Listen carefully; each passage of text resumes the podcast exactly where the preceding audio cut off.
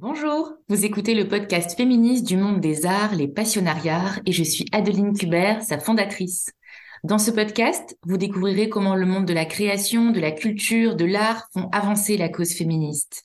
À travers des projets créatifs et engagés, à travers leur parcours, les invités du micro rouge vont, je l'espère, vous nourrir et vous inspirer pour que vous aussi, vous puissiez commencer ou continuer à mettre vos pierres à l'édifice. J'espère que chaque écoute réveillera en vous l'inspiration. Écrivez-moi sur Instagram pour me raconter. Natasha Burns est artiste peintre, mais a bien de nombreux métiers à son palmarès. Toujours créative et raconteuse d'histoires, ses activités l'ont guidée vers son premier amour, la peinture. Aujourd'hui, Natacha préfère la matière et le bazar de l'atelier à l'ordre et aux méthodes de la communication. Si je la reçois aujourd'hui, c'est pour évoquer sa vie d'artiste, sa vie de mère, comment elle organise son quotidien et ses secrets pour trouver l'équilibre dans ce périlleux challenge. J'espère que vous trouverez des clés à appliquer pour vous, dans vos vies, et que vous verrez avec un œil nouveau l'univers de la créatrice poétique et si inspirante qu'est Natasha Burns. Car à presque 36 ans, méfiez-vous de son univers poudré et des pétales qui ornent ses femmes fleurs. Derrière la palette pastel se cachent de vrais sujets de société, des combats contre la domination et l'asservissement. Bonne écoute. Bonjour Natacha, tu es euh, artiste complète grâce à euh, tes peintures, tes sculptures, tes photographies, mais aussi euh, ton travail sur la vidéo et l'installation. Tu es aussi maman de deux petits garçons et tu vis avec ton collègue associé et aussi Marie en Dordogne euh, dans une maison qui a l'air aussi euh, créative que vous et que ton univers. Euh, merci beaucoup d'accepter cette interview au micro rouge des passionnariats et, et, bienvenue. Coucou Adeline, merci beaucoup à toi de me recevoir sur ton micro. Avec plaisir, Natacha. Je sais que tu as différentes activités. Euh, tu fais beaucoup de choses euh, dans ta vie euh, très riche. Est-ce que tu peux nous expliquer ton rapport à la créativité dans les différents métiers que tu as pu pratiquer? Euh, J'ai vraiment eu une activité ou de métier qui était très loin de la créativité, ou alors ça n'a pas duré longtemps parce que ça m'ennuyait beaucoup. et je pense que j'arrive pas du tout à m'envisager dans un milieu qui serait complètement coupé, soit du visuel, soit de l'artistique. Euh, la créativité, depuis longtemps, elle a une place centrale et euh, elle a toujours été là dans ma vie depuis l'école. Euh, c'est un peu la, colonne vertébrale, on va dire, de mon quotidien. Et, et je suis pas certaine de réussir à être heureuse sans. Du coup, c'est vrai tous les différents métiers que j'ai pu pratiquer, la créativité était au cœur, au cœur du métier.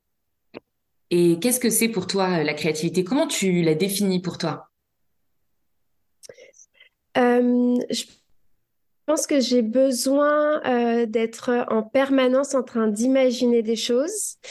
Euh, j'ai besoin que cette partie elle soit tout le temps de bouillonner, en train de, de, réfléchir à, comment les choses à la tête euh, peuvent prendre vie dans notre monde, dans la vraie vie.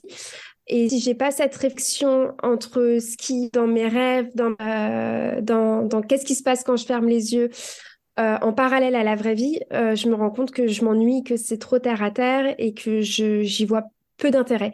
Et généralement, comme beaucoup de personnes, quand on voit pas d'intérêt dans quelque chose, euh, ben on le fait mal ou sans grande conviction. Et, et j'ai besoin de ce rapport. Ok, très clair. Tu es une grande rêveuse et c'est ce qui te permet de, de, créer. Je, vois tout à fait euh, là où tu veux en venir.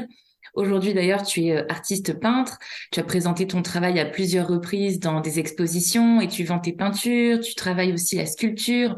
Comment cette vocation-là s'est révélée à toi? En fait, avant la peinture, il y a eu la photographie, euh, beaucoup. Ensuite, il y a eu euh, la vidéo. Euh, j'ai exploré ces deux médiums pendant plusieurs années euh, et j'adorais raconter euh, toujours des histoires en images et en images qui bougent. et puis il y a eu le confinement. et je pense que ça a été un vrai tournant. Il y a eu le confinement et avec, il y a eu le dégoût de l'écran, si on peut appeler ça comme ça. En tout cas du numérique. J'étais pendant le confinement dans mon jardin toute la journée. J'avais cet énorme luxe et j'avais un autre luxe qui était d'avoir du temps, euh, ce qui est une chose qu'on a euh, peu au quotidien. Euh, mais j'avais aucune envie euh, d'être euh, derrière un appareil photo pour immortaliser ça, ou encore moins d'être derrière un ordinateur pour monter, pour retoucher. je j'avais plus envie de tout ça, alors que c'était mon quotidien depuis dix ans en fait, d'être d'être avec mon téléphone, d'être collé à mon clavier. Euh, j'avais envie à ce moment-là, voire même euh, besoin d'utiliser mes mains, mais autrement. J'avais envie euh, de les avoir dans de la matière et dans de la texture, comme à l'école d'art. et c'est comme ça que la peinture est arrivée. Alors c'est intéressant, ça veut dire que cette créativité que tu as depuis toujours, que tu as explorée pendant ta formation artistique en art appliqué, et que tu as développé ensuite par les outils numériques, euh, tu as eu envie de lui faire donner, euh, euh, enfin, tu as eu envie de lui donner un nouveau souffle et de la faire changer de direction vers les arts visuels et vers les arts plastiques. Ouais, en fait, pendant mon école, enfin pendant l'école d'art que j'ai faite, on, a on a touché à, plusieurs médiums. et j'ai eu la sensation de revenir à mon premier amour, qui était la peinture. J'ai fait cette école, euh, j'ai adoré peindre, j'ai adoré dessiner. Seulement, euh, bah, à l'époque, on nous disait que la peinture, c'est mignon, mais euh, ça paye pas, il n'y a pas de métier. Le numérique euh, entrait, euh, les, sites web, c'était le gros boom. Donc on m'avait dit, mais non, mais là, il faut faire une école en fait de codage. donc je me suis retrouvée à, coder. quand on me connaît un petit peu, on se rend compte que c'est aux antipodes de ce que j'aime et de ce que je suis. Je suis pas du tout organisée, je déteste les maths, je, suis très euh, brouillon. Moi, j'aime bien euh, patouiller, qui, qui est de la, de la terre et de la peinture de partout. Donc, je me suis retrouvée dans ça. Au final, j'ai rebondi parce que j'étais euh, plutôt pas mauvaise dans les idées euh, qui étaient euh, qui étaient pour de la création de logos ou de sites web en maquette.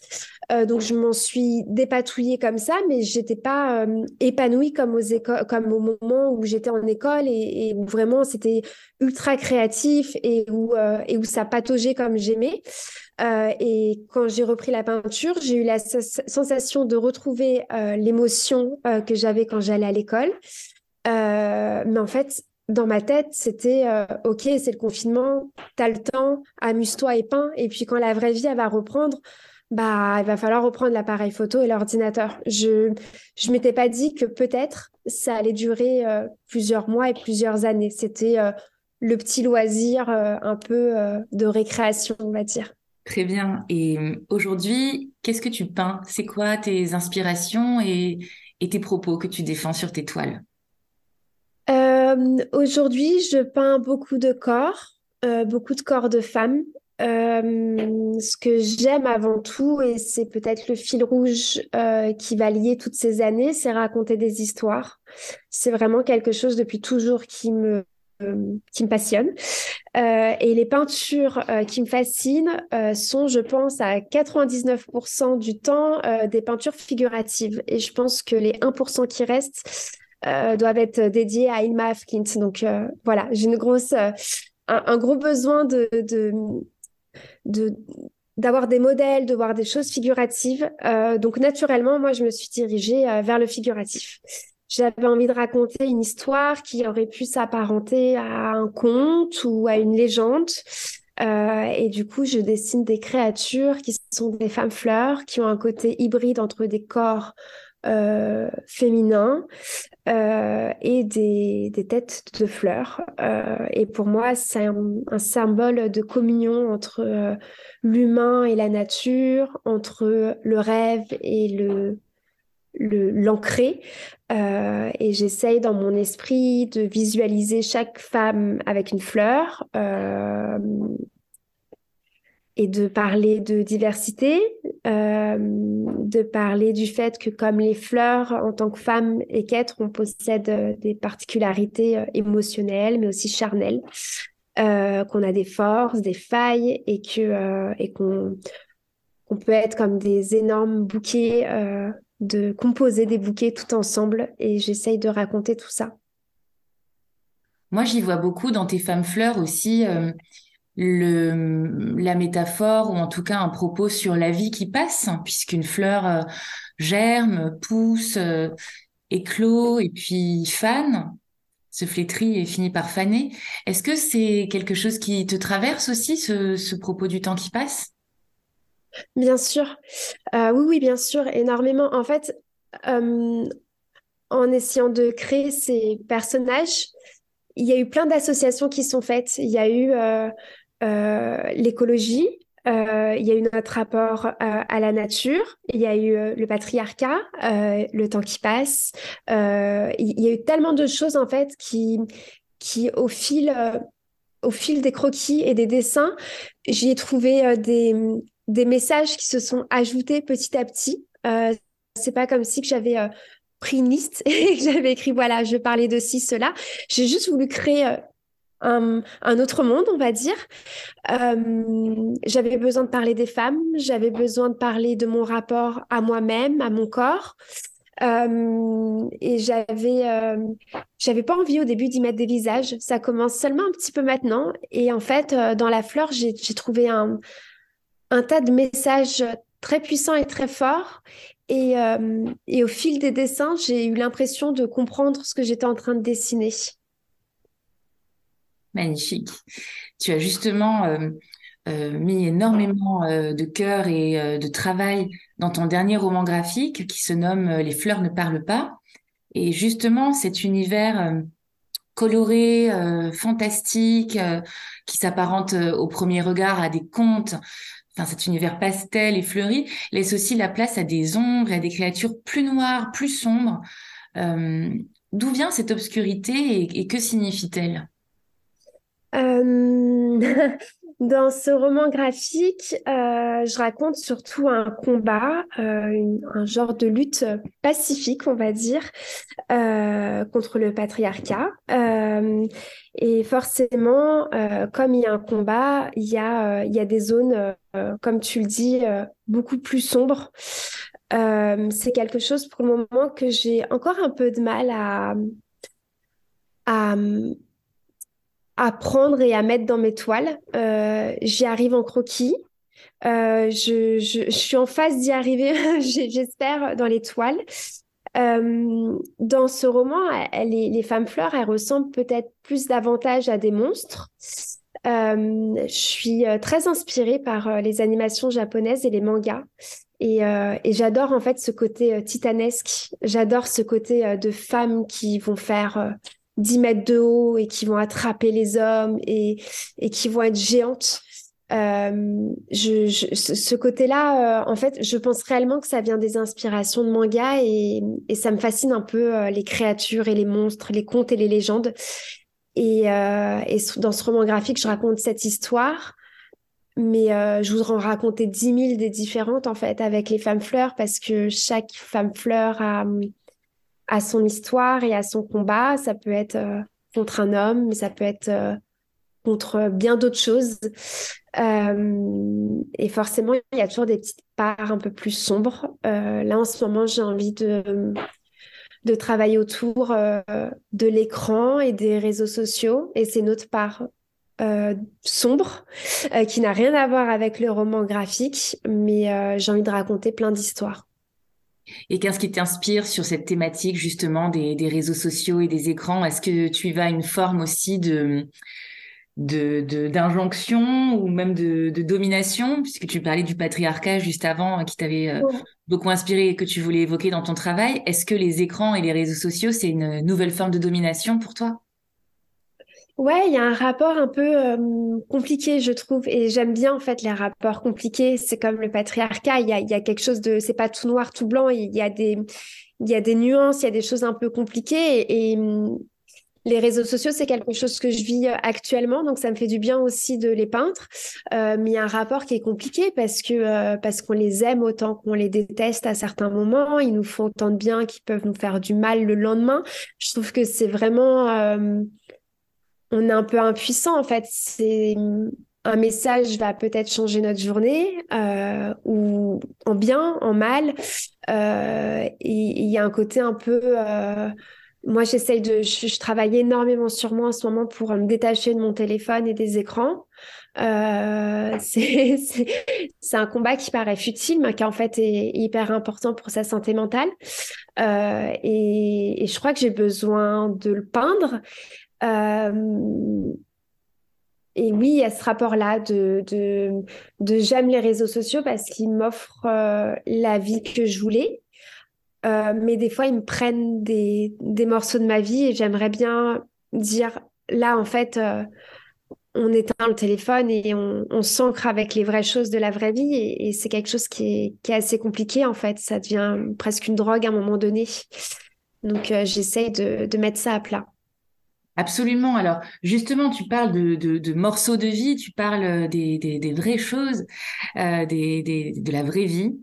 À quoi mm-hmm. ressemble ta vraie vie et plus particulièrement ta, ta journée idéale? Euh, ma journée idéale, euh, enfin, mais, ma journée en tout cas de tous les jours, euh, j'ai assez, enfin, j'ai assez de chance, j'ai énormément de chance. Euh, je me réveille assez tard. Mon mari gère tout seul les enfants le matin et il me laisse le privilège et le luxe d'avoir mes matinées et de dormir. Du coup, je me réveille vers 8h, 8h30. Euh... Pardon, je m'attendais pas du tout à ça quand tu disais je me lève assez tard. ah ouais, pour moi c'est tard. Enfin c'est tard. Non, euh, je, oui, je pourrais me réveiller à 11h du matin, mais mais euh, mais euh, non non non, je me réveille à 8h, 8h30, mais je trouve ça déjà euh, moi incroyable ayant connu les levées à 6h du matin, le RER e pendant une heure et tout. Là moi me réveiller à 8h30 c'est Génial, j'ai l'impression d'être euh, une princesse. Euh, du coup, je me réveille dans ces eaux-là, je bois forcément mon café. Euh, généralement, je fais un petit point sur mes mails rapidement, assez rapidement le matin. C'est juste en fait j'ai du mal à commencer ma journée si j'ai pas tout checké et si j'ai pas euh, dit euh, aux personnes avec qui je bosse voilà ce qu'il y a à faire. Une fois que c'est fait je me sens assez libre en fait pour entamer euh, ma journée et me détacher de l'écran. Ensuite je me prépare et généralement bah, je peins ou j'avance sur les projets en cours je pense bien jusqu'à 14-15 heures. Et après je pars quasi tous les jours à la forêt avec, euh, avec mes trois chiens. On part pendant 30, 40 minutes peut-être. Euh, J'essaye de ne pas amener mon téléphone à ce moment-là. C'est encore en, cours. Euh, et après, je reprends le boulot et il y a que quand mes enfants rentrent de l'école vers 17 heures que j'arrête tout. J'ai mon téléphone pas trop loin, je réponds aux urgences. Mais voilà, je travaille plus. J'arrête tout et on, on est ensemble euh, pour de vrai. Euh, on cuisine, on s'occupe de la maison parce qu'on est un poil, euh, un poil maniaque avec mon mari et on se couche euh, assez tôt. Voilà, ça ressemble à peu près à ça ma journée, on va dire type. Et tu arrives à tenir cet agenda de journée type où parfois les imprévus l'emportent sur l'idéal. Et, quand ça arrive, euh, qu'est-ce que tu te dis que tu voudrais bien mettre en place pour garder cette routine idéale que tu veux avoir dans ta vie? Euh, oui, il y a des imprévus, euh, peu, j'ai l'impression, par rapport à d'autres personnes. Enfin, je, je, je, compare toujours à ma vie d'avant, on va dire, à Paris en CDI, et j'ai la sensation qu'aujourd'hui, il y a moins d'imprévus parce qu'on on est en Dordogne, on n'est que nous.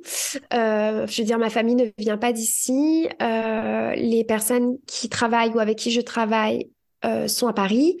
Donc, c'est vrai qu'il y a moins d'interférences. Ce qui, pourrait ne pas se passer comme prévu, à part euh, une voiture en panne et une machine à laver qui lâche encore, ce ne serait pas des gros soucis. Euh, c'est encore une fois euh, l'écran. L'écran, je pense, me perturbe beaucoup et il peut réussir à transformer assez facilement mon humeur. Euh, c'est pour ça que j'apprends aussi à m'en détacher parce que j'ai la sensation que le geste de prendre le téléphone, selon ce que je vais recevoir comme mail ou non ou comme information, pourrait transformer mon humeur. Et c'est assez désagréable pour moi, pour mes proches.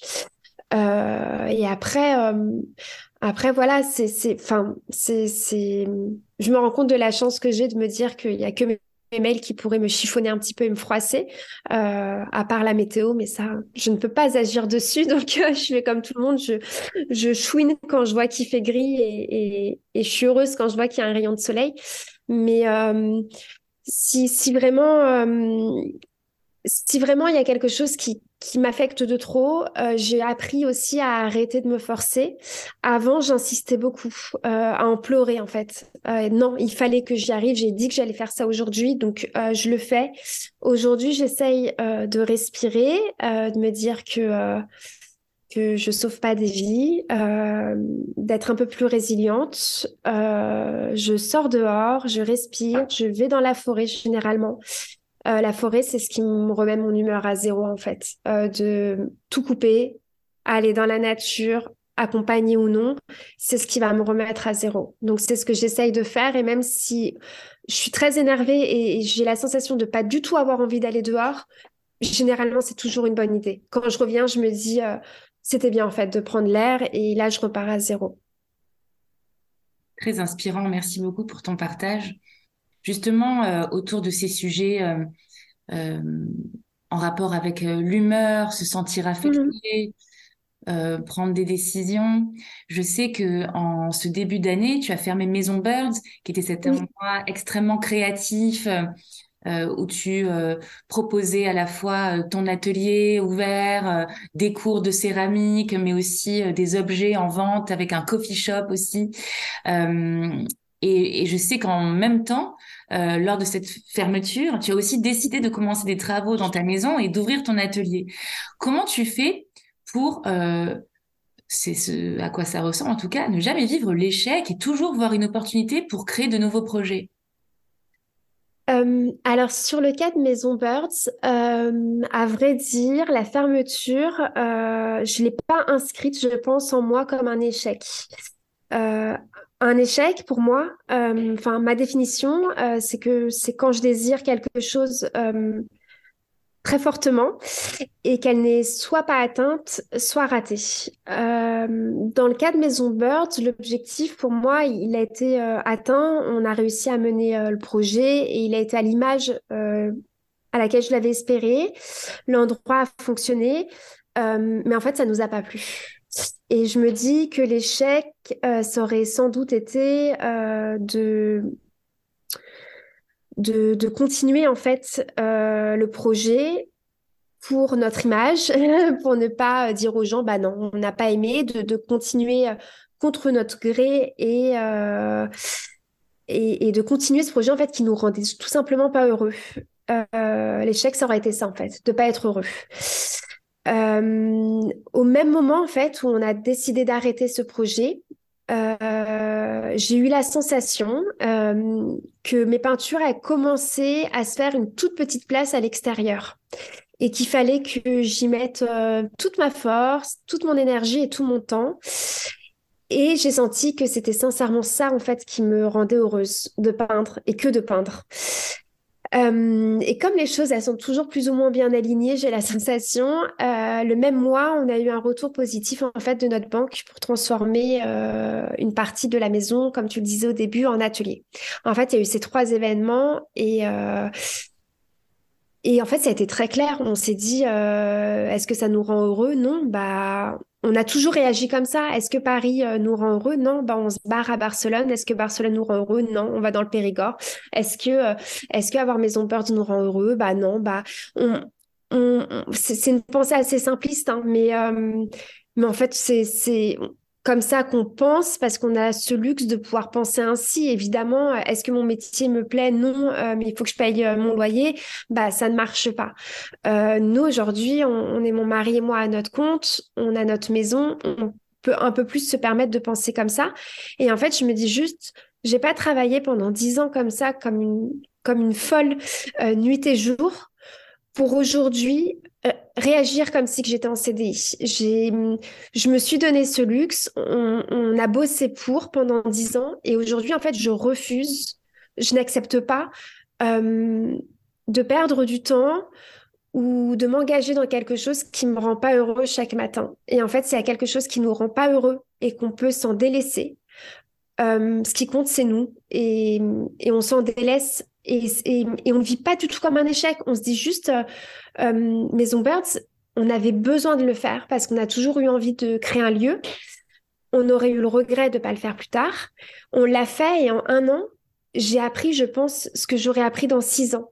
J'ai appris que finalement, je préfère être toute seule, euh, que finalement, c'est vraiment la peinture que j'ai envie de faire, euh, que finalement, je suis pas très bonne en, tant que patronne à gérer des personnes, je suis pas douée et, et je suis pas à l'aise avec ce rôle.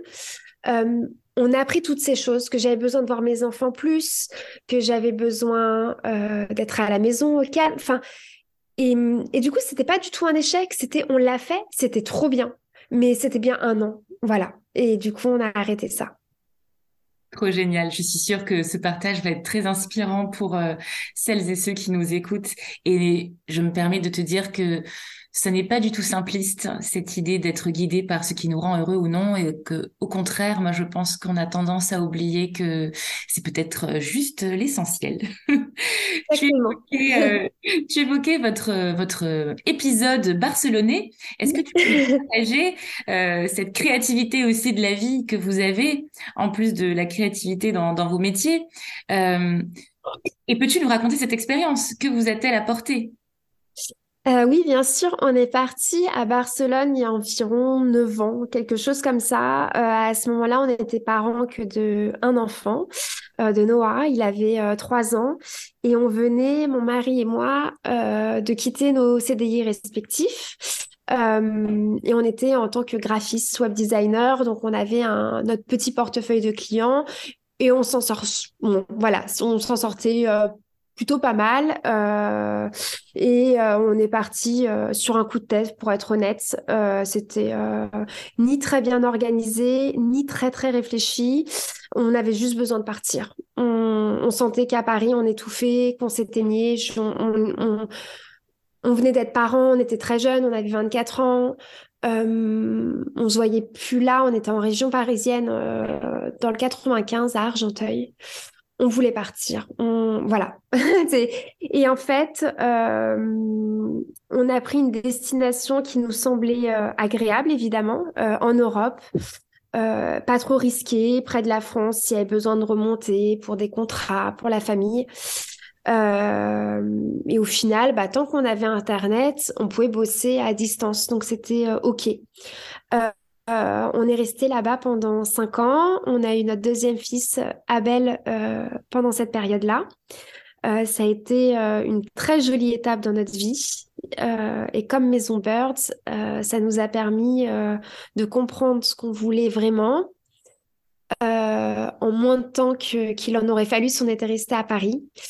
Et, on, a eu besoin de rentrer en France parce qu'on avait d'autres projets. Merci beaucoup pour euh, ce partage, Natacha. Est-ce que si tu devais euh, donner un, secret ou un conseil pour euh, toutes les femmes qui veulent arriver à coordonner leur vie professionnelle et leur vie de femme, leur vie de mère, qu'est-ce que tu pourrais leur recommander? D'apprendre peut-être à se défaire des choses. Qu'il y a beaucoup de choses qui nous polluent, euh, et que des fois elles nous semblent être très minimes, euh, mais en fait elles peuvent vite s'accumuler à d'autres et s'avérer finalement prendre beaucoup de place et d'espace dans nos esprits, dans nos agendas. Euh, et, euh, et, je pense qu'il faut apprendre à dire au revoir aux choses et à s'en défaire euh, pour son bien, d'être un peu égoïste en fin de compte. Et que euh, plus il y a d'espace et plus il y a de vide, et mieux on s'entend soi-même. J'ai mis du temps en fait, j'avais envie que tout soit toujours très rempli dans ma vie. Mais en fait, euh, à courir après les choses, à avoir plein plein de choses dans sa tête, plein plein de choses dans son agenda, on a peu de temps et d'espace pour, euh, pour s'écouter soi-même. Et, euh, et, plus le temps défile et plus j'apprécie le vide. moi, il me fait peur et plus j'accepte en fait de dire au revoir à certaines choses, à certains événements, à certaines personnes. Euh, et, et, ça me fait beaucoup de bien en fait de réussir à me détacher. Merci beaucoup pour euh, cette interview, Natacha, très inspirante. Est-ce que pour terminer, tu veux nous partager euh, tes prochains projets, tes actualités? Oui. Et écoute, mes prochains projets, la fin des travaux déjà de, de, mon atelier et donc son aménagement et j'ai très hâte. Euh, ma présence euh, jusqu'au mois d'avril au carrousel du Louvre euh, dans une capsule créative qui me rend extrêmement fière.